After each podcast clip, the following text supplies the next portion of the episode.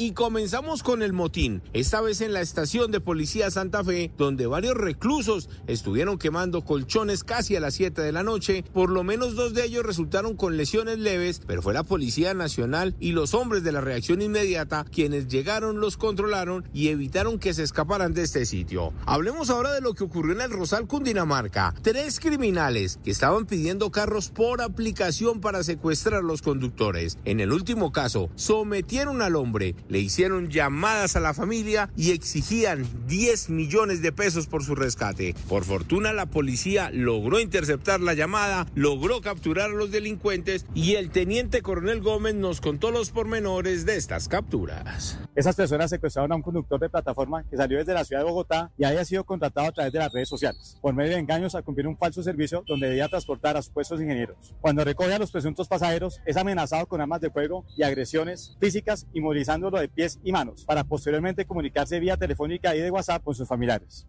Mientras tanto, en Suacha, Cundinamarca, la policía capturó a alias Mario, un delincuente que quedó registrado en varias cámaras de seguridad en el momento que atacó por la espalda a una mujer de 52 años, le disparó en dos oportunidades. La mujer sin signos vitales encima del andén y allí le robó sus pertenencias. De inmediato se activó todo un plan para retener a este criminal que al parecer habría asesinado a otras personas en el mismo municipio. El subcomandante de la policía de Suacha, el teniente coronel Edwin Orlando Correa habló acerca de esta captura.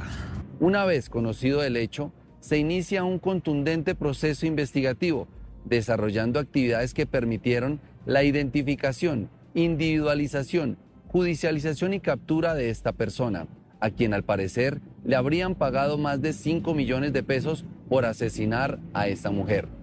El delincuente ya fue puesto a disposición de la fiscalía. En unos minutos hablaremos de otro ataque de la delincuente que está engañando y drogando a sus víctimas. En esta oportunidad obtuvimos las imágenes de las cámaras de seguridad donde se observa con quién está robando, en qué carros se movilizan y les voy a contar el estado de salud de la víctima que terminó en un hospital. Eduard Porras, Blue Radio.